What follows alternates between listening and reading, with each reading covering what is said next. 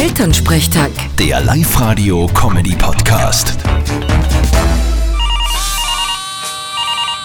Hallo Mama. Grüß dich, Martin. Geht's dir eh gut? Fralli, was gibt's? Du, Martin, was ist denn da jetzt los? Wann kriegen wir denn jetzt endlich einmal eine neue Regierung? Ich weiß nicht, ich bin ja nicht dabei bei den Verhandlungen. Aber ich glaube, das wird nur ein paar Wochen dauern. Ja, was quatschen denn die da so lange umeinander? Naja, die müssen halt alles genau ausreden und sich einig werden. Ist ja nicht so einfach. ÖVP und Grüne haben halt nicht ganz so viel gemeinsam. Ah, bla bla. Wenn wir bei der Ortsbauernschaft auch immer so lange umeinander diskutierten, da ging ja gar nichts weiter. Ja, das kann man auch ganz super miteinander vergleichen. Na was? Zuletzt ist drum gegangen, ob wir bei der Adventmarkt auf unseren Stand Glühwein oder Punsch ausschenken und dann haben wir gesagt, Glühmost.